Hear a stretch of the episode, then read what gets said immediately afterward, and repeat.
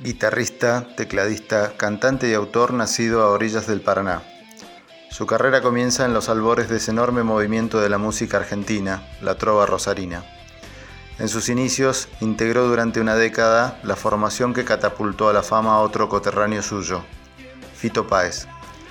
Después emprendió su carrera solista a partir de 1987, con un inmenso aporte al repertorio del rock nacional, siempre acompañado por músicos de primera línea en sus creaciones. También participó de la reciente formación de la Trova Rosarina en una emocionante gira por el país y con su punto culmine en el Teatro Colón. Muy activo en este último tiempo con shows vía streaming, aportando generosamente un bálsamo a esta situación de tanta incertidumbre que estamos atravesando, llevando una pausa de paz, de tranquilidad a cada hogar y a cada seguidor, tal vez la misma que provoca contemplar la majestuosidad de ese río marrón que lo vio nacer. Un placer tener con nosotros como entrevistado del día de hoy al señor Fabián Gallardo.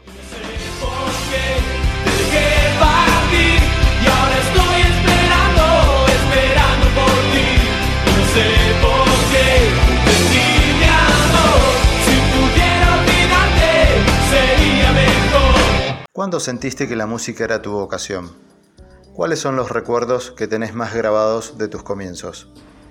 En mi casa siempre se escuchó buena música. Mi viejo tenía como un ritual, hacía la tardecita, llegaba de la oficina, se sentaba en el sillón del living y ponía discos. Ponía Piazzolla, ponía Mercedes Sosa, ponía algo de música clásica también. Y bueno, y eso me fue llevando enseguida a, tener eh, el oído bien tratado, ¿no? Eh, de ahí en más, bueno, siempre la música estuvo cerca. Primero arranqué a estudiar, eh, en realidad arrancó mi hermana, eh, a estudiar guitarra a la vuelta de mi casa con una profesora. Enseguida, como todo hermano celoso, yo quise también aprender y bueno, una vez que agarré la guitarra, se transformó en mi, compañera, mi, amiga. Entonces enseguida me aburrí de las clases de folclore me, acuerdo que mi primera canción que, toqué me parece que era Lunita Tucumana. Eh, pero enseguida yo empecé a cambiar los acordes, a usar esos acordes en otro orden, y empezar a armar algo que serían mis canciones, qué sé yo, todo recién empezaba.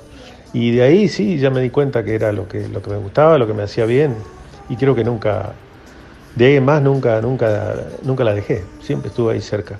¿Cómo se fue gestando tu partida a Buenos Aires? ¿Qué nos podrías contar de esa época? Eh, lo de Buenos Aires en realidad, bueno, parte cuando, cuando Fito empieza a, tener que, armar su, banda y, empezar a tocar. Eh, él me ofrece formar parte de su banda para ir a tocar en el Festival de la Falda, que era un festival del más importante que había de, de rock y de música en el país.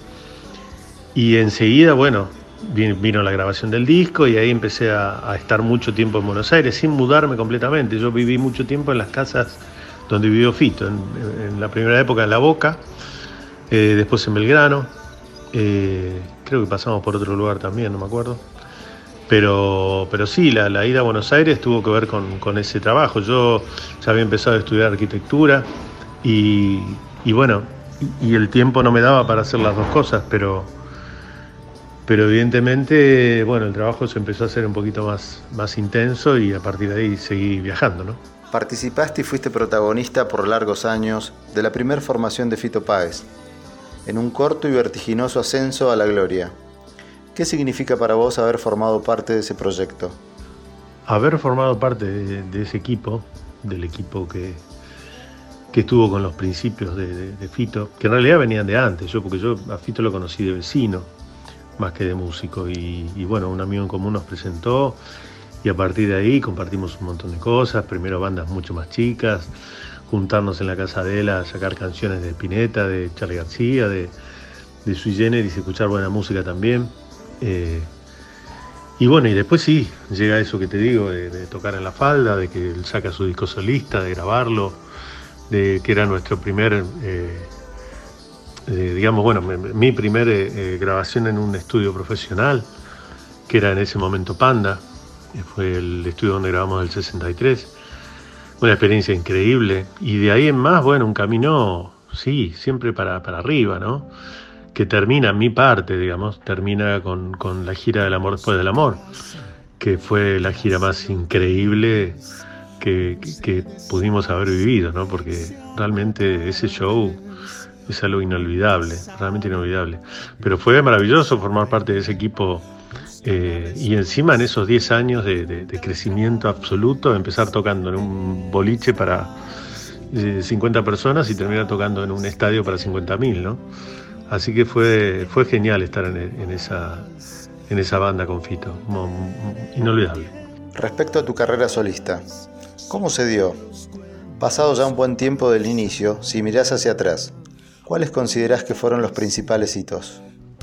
Lo de mi carrera solista nació un poco de casualidad. Yo siempre compuse y, mis canciones se empezaron a grabar. El primero que grabó una fue Juan Carlos Baglietto, que era una canción que yo había compuesto de muy chico, La música me ayuda.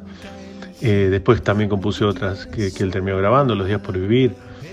Pero la, la, carrera solista en sí fue medio casual. Yo empecé a grabar con Warner porque me habían ofrecido hacer un disco después de escucharme eh, justamente el show de Fito en Chile.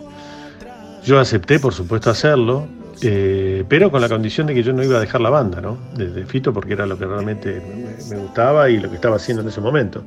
Así que con esa condición yo acepté, ellos también, por supuesto, cosa rara, porque realmente eh, que el cantante venga con, con, pretensiones, ¿no? Pero bueno, y después de en uno de esos discos empieza a sonar muy fuerte un tema que se llama Esperando por ti y, gracias a ese tema, bueno, empezó a tener una difusión nacional importante. Eh, eh, esa canción termina siendo cantada también por una hinchada. Eh, entonces, bueno, ahí un poco es como, sin darme cuenta, empecé a tener una carrera solista que siguió y sigue, y sigo haciendo discos y sigo componiendo con las mismas ganas que, tenía en, en ese momento. ¿no?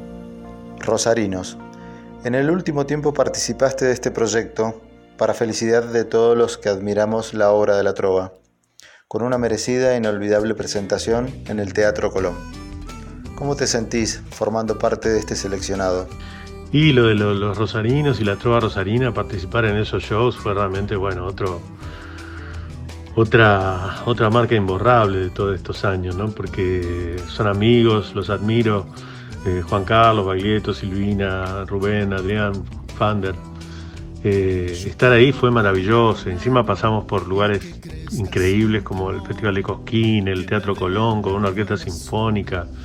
Tocamos en lugares geniales. Estuvimos dando vueltas por el país. Terminamos la, gira a fin de año en Buenos Aires en el Gran Rex y en Rosario en el Teatro del Círculo, que es un, un ícono acá de la ciudad. Eh, realmente fue el 2019, tiene el nombre de la Trova Rosarina y el haber formado parte de ese equipo fue otro, otro honor y otro placer que me llevo para siempre, ¿no? Porque como te decía al principio, son, son amigos que admiro, son talentos increíbles y, tocar esas canciones en vivo con ellos y tocar canciones mías cantadas por todos ellos también, eh, era, era genial. Eh, esta, esta pandemia frenó algo que daba para más porque teníamos algunos shows este año también. Pero, pero bueno, no, no, no me olvido no me voy a olvidar jamás de, este año 2019 junto a ellos. Genial fue. Pasando a la actualidad y a modo de despedida, ¿cómo estás sobrellevando esta situación de pandemia? Y para el cierre te pedimos una reflexión final y un saludo al programa Los Chamulladores. La, la pandemia, esta cuarentena, no voy a ser original en esto, pero no, nos ha cambiado a todos, ¿no?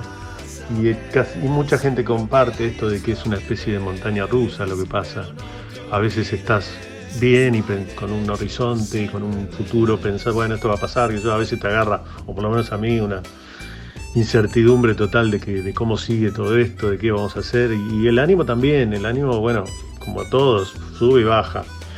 Eh, a nivel musical, por suerte, bueno, la música ayuda, la música salva, ¿no? Entonces he hecho muchas cosas durante esta pandemia, durante esta cuarentena se ha completado mi discografía en, las plataformas digitales, que eso no había muchos discos que no estaban. He sacado un video nuevo, todos videos nuevos durante esta cuarentena. Estoy terminando el material nuevo. Eh, lo que sí me cuesta quizá es, tratar de, de, abstraerme un poco de lo que pasa, ¿no? Y, pero es lo que quiero hacer, porque no, no quiero escribir sobre esto, porque si yo escribo sobre esto y hago una canción sobre esto, eh, cuando esto termine, que ojalá termine bien para todos, no voy a querer cantarla nunca más. Entonces prefiero ni, ni hablar de esto en las canciones. De esto hablo, lamentablemente, bueno, es el tema de todo el mundo recurrente. Pero, pero la música trato de que de que quede un poquito al costado, ¿viste? Que, que, no, que no se sienta tan, tan lastimada por esto que está pasando. Eh, y bueno, eh, a los chamulladores, que por supuesto está muy bien chamullar y, hablar y contar cosas y, tener un programa de radio, que es un medio que adoro y, realmente me encanta. Tuve la oportunidad de hacerla, algunas participaciones alguna vez. Pero bueno, les mando un abrazo muy grande, ojalá que, sigan todos bien, pasando estos tiempos tan duros que nos han tocado vivir. Y, bueno, que siga la música, que siga la música siempre, que la música hace bien. Abrazo grande. Que que